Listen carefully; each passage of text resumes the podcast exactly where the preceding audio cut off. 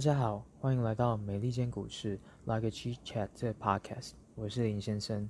最近听了风投圈谈了农夫山泉的 IPO，以及中国饮料产业的概况，觉得这一块蛮有趣的。但普遍也是台湾人投资美股的时候，相对不会有像科技股那么高的偏好去了解的领域。因此这一集呢，就来跟大家聊聊饮料产业里面近几年崛起很快的能量饮料细分领域哦。那跟过往的模式类似，我们同样会从能量饮料的领先厂商的营运概况来一窥整个产业的发展趋势以及获利状况。能量饮料呢，有许多不同的配方哦，主要是要寻求满足不同消费者的口味和需求。消费族群呢，从大学生到企业高阶管理层都涵盖。主要常见的能量饮料品牌呢，包括未上市的红牛 Red Bull、Monster Energy，被百事可乐收购的 Rockstar。Monster Beverage 旗下的 NOS 品牌和 Full Throttle 品牌哦，那以及有百事可乐配销的 Bam 品牌和 AMP 品牌，这些产品呢，透过添加椰子汁、健身补给品和必需的维生素，为饮料市场带来了创新哦，并且主要锁定消费者对于健康能量补充饮品的需求提升的趋势哦。近几年呢，特别明显的趋势是功能性饮料的制造商呢，开始推出不同口味的机能饮料，也成功吸引了那些不爱咖。咖啡口味，或者是不喜欢纯水添加能量维生素的消费者的受众群体哦。那最近比较受消费者青睐的口味呢，包括西瓜、芒果、椰子和花香口味等等哦。而就能量饮料这一块的竞争格局来看呢，Monster Beverage 是最大的能量饮料供应商哦。二零一四年到二零一九年的出货量市占率大概在四十一到四十三 percent 区间徘徊哦。第二大的供应商呢，则是未上市的 Red Bull，同期间的出货量市占率呢，大概在二十七到二十九 percent 区间哦。不过近期在美国市场呢，因为 Red Bull 率先推出了一些像西瓜等等的创新口味，而抢了 Monster Beverage 在美国市场的部分市占率哦，随后 Monster Beverage 也扩大加强产品创新投投入，在各产品线呢，推出了许多不同的口味和不同补充剂含量的新品。至于产业第三大品牌呢，则是百事可乐收购的 Rockstar，市占率呢大概在八到十一 percent 区间徘徊哦。第四大品牌呢，则是 VPX 的 BAM 品牌，主攻高运动效能的能量饮料，市占率近几年快速增长，二零一九年的市占率大约是七点七 percent。第五大品牌呢，则是 Monster Beverage 旗下的 NOS 产品线哦，二零一四到二零一九年间呢，市占率大约落在五到六个 percent 哦。那 Monster Beverage 是全球能量饮料的领先厂商哦。根据 Nielsen 的数据，Monster Beverage 在美国市场零售额市占率呢，大约是四十二 percent。另外，Euromonitor 统计数据显示呢，Monster Beverage 在全球市场的零售额市占率呢，大约是二十一 percent。那 Monster Beverage 旗下主要品牌呢，包括 Monster、Zero Ultra、Java Monster、Espresso Monster。Predator 等等的品牌哦，那 Monster 最近还新推出了提升运动效能的能量饮料产品线，Rain 主打高咖啡因，然后针对运动健身能量饮品的市场哦。而能量饮呢，这一块将持续实现高于产业平均增速的销售表现。举例来说呢，当初在二零零九年金融海啸带来大规模经济衰退危机的时候，全球能量饮料当年度的销售额年增了六 percent。当时呢，Monster Beverage 的销售额年增了十点六 percent 哦，EPS 则是增长了九 percent 哦。而在那之后呢，能量饮料的销售年增率年年都是高过整体饮料产业的。另外，因为 Monster Beverage 与主要战略合作伙伴可口可乐合作密切，也渴望带动 Monster Beverage 继续实现高于产业增速以及同业增速的业务表现。可口可乐持有 Monster Beverage 十九 percent 的股权，而且规模不断扩张呢，也有利于 Monster Beverage 利润率的提升哦。另外，尽管能量饮料市场呢面临一些新进入品牌的挑战，例如 VPX Bang 和 Coke Energy 等等的品牌，这些厂商进入能量饮料市场呢，也让投资人对于 Monster Beverage 的看多信心受到影响，因此导致去年股价表现不佳。但数据显示，Monster Beverage 透过产品创新，成功捍卫在能量饮料市场的市占率哦。虽然近期产业又看到百事可乐收购 Rockstar，可能对 Monster Beverage 的领头羊地位构成新的竞争威胁。不过，百事可乐的举动呢，也有可能使可口可乐进一步扩大在能量饮料领域的投资哦，最终有可能导致可口可乐收购 Monster Beverage 的剩余股权。就 Monster Beverage 二零一九年的营收来看呢，以地区别分，美国市场占六十九 percent，欧非中东占十六 percent，亚太地区占八 percent，南美洲占四 percent，加拿大占三 percent 哦。而就品牌别来区分，Monster 品牌占三十九 percent，Monster Zero Ultra 占十二 percent，Java Monster 占九 percent，Nas 占八 percent，Rain 占七 percent，其他品牌占二十五 percent 哦。美国市场各品牌市占率来看，Monster Energy 占四十二 percent，Red Bull 占三十五 percent，VPX Bang 占八 percent。百事可乐和 Rockstar 各占六 percent，剩余小品牌呢则占了三 percent 哦。根据 Euromonitor 的统计数据，全球能量饮料销售额从二零零五年到二零一九年的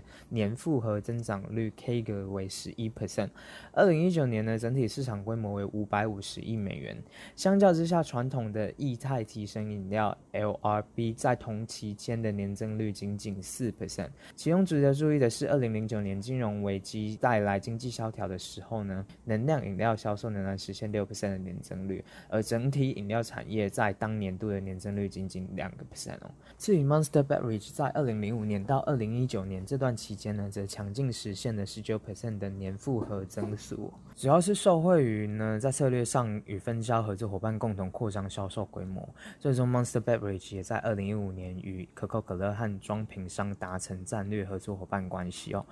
能量饮料的崛起，主要是受惠于消费者对每日咖啡因需求量不断增加，而能量饮料可以作为碳酸软性饮料 （CSD） 和咖啡的替代品哦，来作为额外的咖啡因摄取来源，因此成为饮料厂商不可忽略的一个细分领域哦。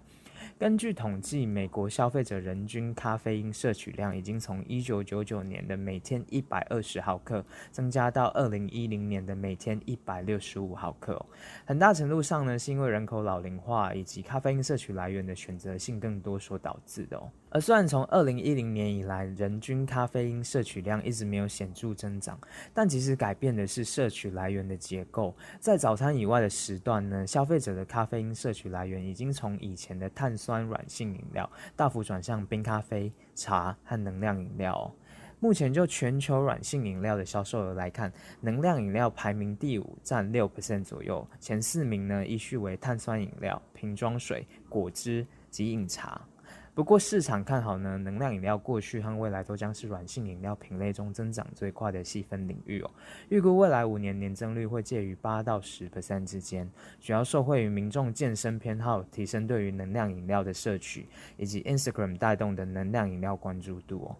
就 Monster 能量饮料业务而言呢，占总销售额的九十三 percent。Monster Beverage 必须负责采购特定商品原物料，例如铝、PET 塑料瓶、玻璃、糖和牛奶等，并且提供给第三方装瓶商和共同包装商。二零一八年到二零一九年间呢，Monster Beverage 这项业务的毛利率呈现下滑的趋势，从二零一六年的六十六 percent 高点降到了六十 percent 左右，主要是因为该公司受到美国铝关税以及及欧非中东业务部门营运效率低下的冲击哦，而且国际市场销售的利润率也比较低，不过规模增长来得更快，也因此铝价走势呢也是 Monster Beverage 密切关注，而且有进行避险的项目。Monster Beverage 并未公开揭露铝占整体销货成本的比例。但市场预估呢，可能大约落在销货成本的三十 percent 左右，也就是整体销售额的十二 percent。因此，铝价十 percent 的涨跌呢，将导致毛利率产生一百二十个基点左右的波动哦。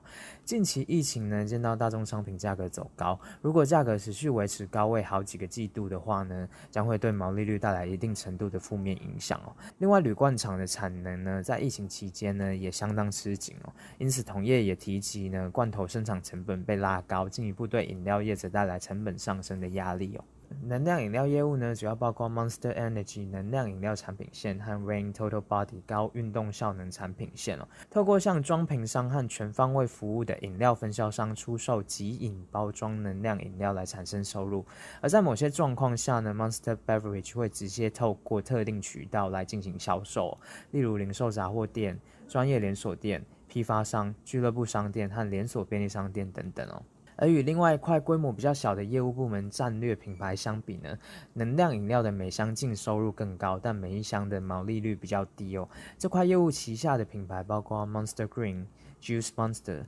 Monster Energy Ultra 和 Monster Energy Zero、Cafe Monster、Espresso Monster、Java Monster、Monster Hydro、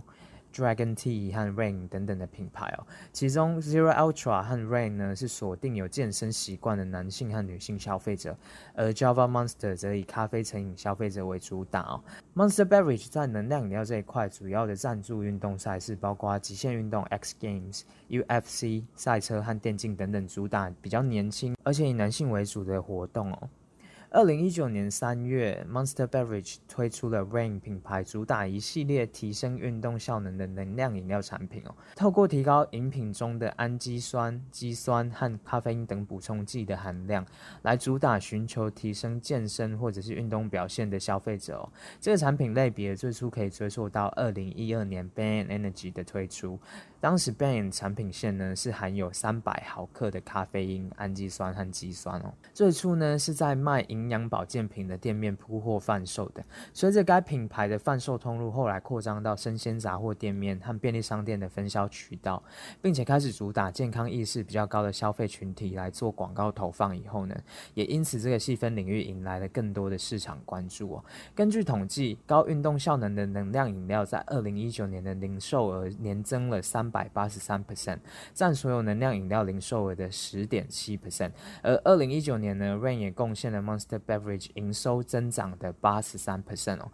至于核心产品线 Monster Green 的销售额基本上持平二零一八年哦。在高运动效能能量饮料这一块呢，Bang 是市占率最高的品牌，二零一九年市占率高达七十四 percent，而 Rain 的市占率呢则大约是二十 percent。百事可乐收购的 Rockstar 则占两到三 percent 的市占率哦。因此预期呢，百事可乐收购以后呢，也会计划在这一块扩大推出新品来抢市占率哦。根据近期尼尔森的数据以及消费者在社群平台上对 Bang 和 Rain 两个品牌的讨论度来看，消费者对于 Rain 产品线的讨论度是稳定增加的，而对 Bang 产品线的讨论度则是稳定下滑的。随着 Monster Beverage 持续扩大 Rain 的广告投放，很有可能在未来几年持续看到 Rain 逐步抢夺 Bang 的市占率，特别是考虑到 Rain 去年春天推出以后呢，就快速侵吞了市占率哦。而且 Bang 的劣势呢，就是没有主要合作的大型装瓶厂商，而 Monster Beverage 跟可口可乐之间的持股关系也有利于 Rain 产品线取得更好的渠道上架位置哦。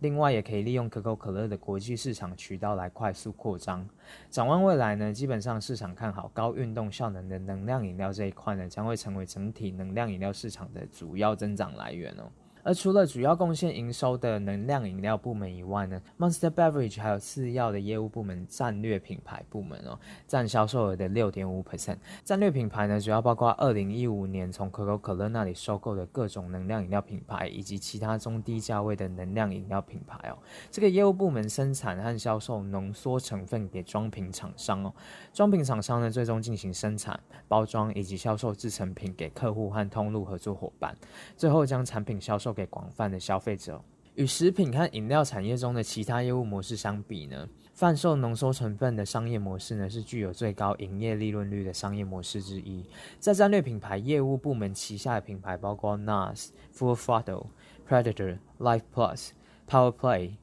那 NAS 品牌呢，是锁定会观看 F1 赛车的观众哦。Monster Beverage 透过跟赛车手合作，并且赞助与赛车相关的赛事，来提高曝光率。Full Throttle 呢，则是透过数位媒体广告、全国摩托车锦标赛事和品牌大使的行销，来吸引军事人员和摩托赛车爱好者哦。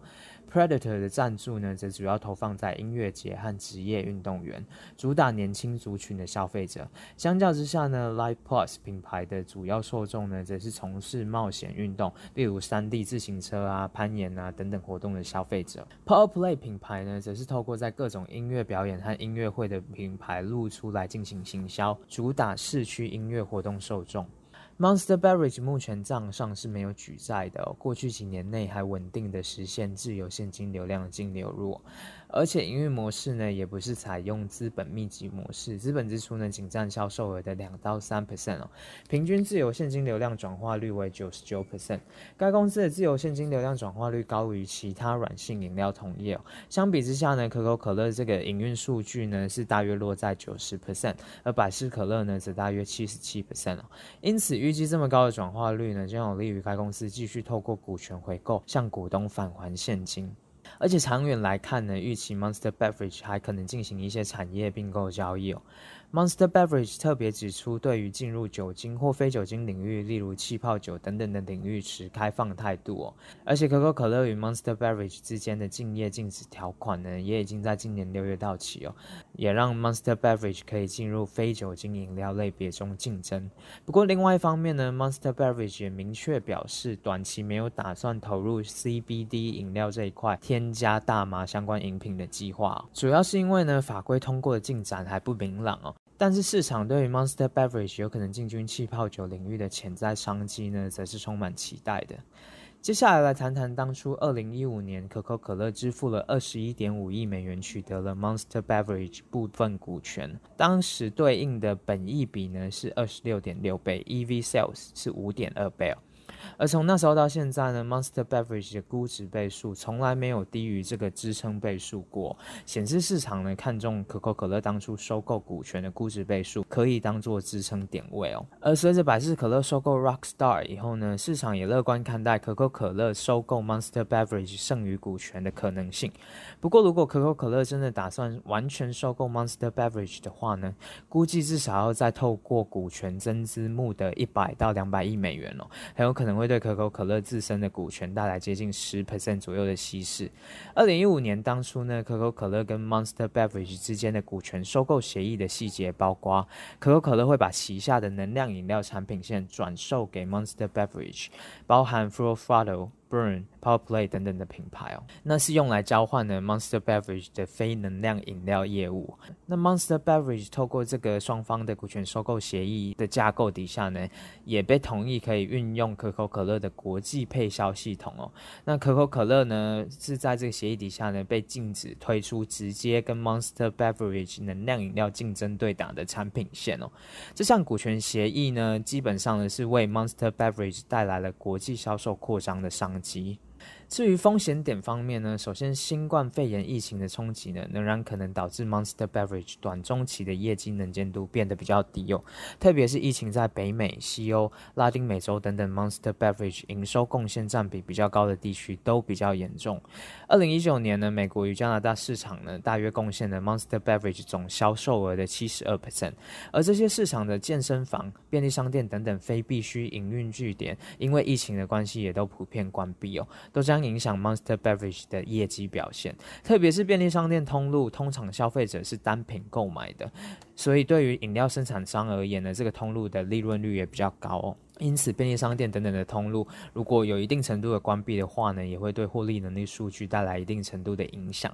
就 Monster Beverage 在美国的销售通路占比来看，八十六 percent 的销售呢是来自于美国便利商店通路，食品杂货通路占十一 percent，而药局则占三 percent 哦。另外值得一提的还有健身房关闭的影响哦。在 Instagram 的贴文来看呢，Rain 的相关贴文呢，通常会与健身房、运动锻炼、健康体态等等的关。键字一起出现哦，和前面也提到，Rain 高运动效能能量饮料呢，是近几年来 Monster Beverage 底下业绩快速增长的重要来源哦。那健身房的关闭呢，势必会冲击 Rain 的销售表现，也将是市场重点关注的空方论点之一哦。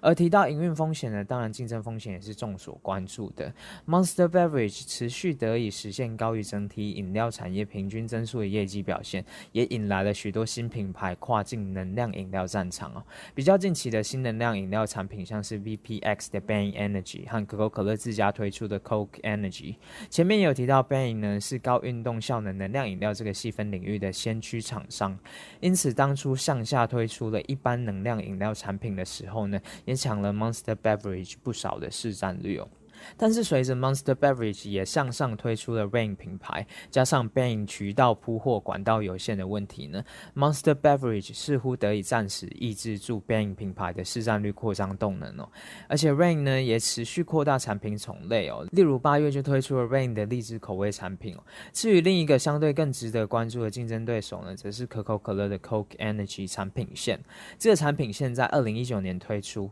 可口可乐呢是把这个产品线锁定在高速所得的消费者受众哦，产品价格普遍高出 Monster Beverage 的同质产品哦。不过可口可乐进军能量饮料市场这个事实呢，当初仍然导致 Monster Beverage 股价面临沉重的卖压哦。一方面是两公司先前签了竞业禁止条款，另外一方面呢是市场担心，如果可口可乐自己跳进来做这一块的话呢，后续收购 Monster Beverage 的可能性应该会大幅下降啊。不过也因为当初股权收购协议有明定竞业禁止条款，因此可口可乐推出 Coke Energy 产品线以后呢，也让两公司不得不寻求第三方仲裁哦。最后仲裁结果呢，于去年六月裁定可口可乐可以继续营运 Coke Energy 产品线哦，包括既有市场和国际市场的扩张，而两家公司呢，后续的联合声明也提到，双方都尊重仲裁判定的结果，也同样重视双方的合作关系。不过目前为止，Coke Energy 产品线的表现差强人意。可口可乐打算改配方以后呢，再重新进军美国和欧洲市场哦，因此也暂缓了市场的担忧。而且可口可乐的全球装瓶厂商呢，也明确表示，他们仍然会致力于销售 Monster Beverage 的产品线，不会因为 Coke Energy 产品线推出以后后呢，就改变偏好。当然，对于 Monster Beverage 股东而言呢，最希望的就是 Coke Energy 产品线大失败哦。这样一来呢，可口可乐就会对于这个产品线进行重新评估，并且加深收购 Monster Beverage 剩余股权的意愿哦。再来最后一个市场担心的营运风险呢，是核心品牌的销售放缓问题哦。而且产品线的创新不会每次都成功，也是市场担心的另外一个风险点。也因为 Monster Green 等等的美国市场主要核心品牌的销售放缓趋势越来越显著，Monster Beverage 在二零二零年推出了好几个新产品哦。包含 Zero Ultra 产品线推出 Fiesta 芒果口味和 Rosa 覆盆子和柠檬苏打综合口味，以及新的西瓜口味哦。Hydro Super Sport 产品线呢，则推出了更高电解质和咖啡因以及支链氨基酸含量的品项哦，类似 Rain 品牌呢，但是并非碳酸气泡的口感哦。而 Java 品牌呢，则新增了香草和摩卡口味，并将咖啡因含量从原本的两百毫克提升到三百毫克。主要是因为 Java Monster 面临来自百事可乐和星巴克合作推出的双份和三份浓缩咖啡因新产品的激烈竞争哦。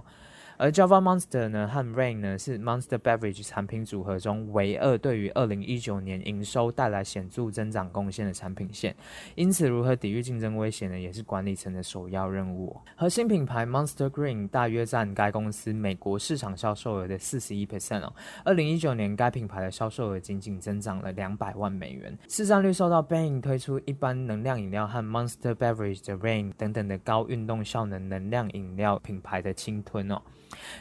展望后续呢，估计核心品牌仍然会受到高运动效能能量饮料的分食，但是 Monster Beverage 持续上调产品售价的策略举措呢，将有助于对整体销售额带来部分的支撑。至于第二大核心品牌 Monster Zero Ultra，则大约占该公司美国市场销售额的十二 percent，同样面临跟 Monster Green 产品线一样的市占率下滑问题，也因此前面有提到 Monster Beverage 试图透过扩张口味选项推出 Fiesta。打芒果口味、Rosa 覆盆子和柠檬苏打综合口味，以及西瓜口味，来重新引起消费者对这个产品线的偏好。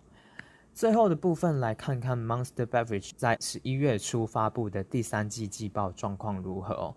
第三季净销售额年增九点九 percent，来到十二点四六亿美元，高于市场预估的十二点二七亿。毛利年增九点四 percent，来到七点三七亿美元，略优于预期的七点三亿。营业利益年增十六 percent，来到四点五九亿美元哦，打败预期的四点三二亿。净利年增十六点三 percent，来到三点四八亿美元，同样优于预期的三点三五亿。调整稀释后的 EPS 年增十九点六 percent，来到零点六五美元，优于预期的零点六三美元。获利能力指标来看呢，毛利率年降了二十八个基点，为五十九点一 percent，差于预期的五十九点五 percent。盈利率年增一百九十一个基点，来到三十六点八 percent，打败预期的三十五点二 percent 了。主要受惠于销售费用占比呢，比去年同期大幅下降了两百三十个基点哦。净利率年增一百五十三个基点，来到二十七点九 percent，也优于预期的二十七点三 percent 哦。就各业务部门的销售表现来看。看呢，Monster Energy 业务部门净销售额年增九点六 percent，来到十一点六三亿美元了。战略品牌业务部门净销售额年增十二 percent，来到七千四百万美元。另外，第三季美国市场销售额年增六点四 percent，来到八点零二亿美元；国际市场销售额大幅增长十七 percent，来到四点四五亿美元。其中，欧非中东市场销售额年增了十五点八 percent，而且毛利率改善了二十个基点，来到三十九点五 percent。亚太市场销售额年增二十三点一 percent，毛利率大幅改善两百七十个基点，来到四十三点二 percent。至于拉丁美洲销售额年增了六点一 percent，但是毛利率下滑一百一十个基点，来到四十二点九 percent。总结来看，第三季季报几乎所有指标都打败市场预期，而且进入第四季也看到十月销售数据大幅反弹。管理层在法说电话会议上呢，还提到电商渠道的强劲销售表现。根据亚马逊美国的零售销售数据来看，九月下旬到十月中那四周期间呢，Monster Beverage 产品在亚马逊上的销售额年增了一百五十六 percent，市占率大约三十一点二 percent 啊。不过竞争同业 Red Bull 的销售额呢，也强劲增长了一百七十九 percent 啊，市占率年增了一百二十个基点。但是管理层也点出，欧非中东市场因为第二波疫情爆发而施加的封城令，可能会对第四季营运表现带来负面影响。另外，第三季 Monster Beverage 没有执行任何股权回购，目前股权回购授权余额呢，仍然高达了四点四一五亿美元。总结来看呢，Monster Beverage 的投资主轴基本上包括看好能量饮料销售表现继续跑赢整体饮料产业，以及可口可乐的收购题材哦，还有 Monster Beverage 扩张产品品项进入这几年很夯的气泡酒领域，甚至看更远的话呢，在 CBD 大麻添加饮品突破立法障碍以后呢，也都可能对 Monster Beverage 带来新的拓展空间哦。那关于能量饮料产业概况，还有 Monster Beverage 的相关分享就到这边。同样呼吁大家进行投资决策时呢，要多方搜集资讯，并且记得做好妥善的风险管理。那您正在收听的是美利坚股市 Like a Cheat Chat 的 Podcast，我是林先生，我们下期见。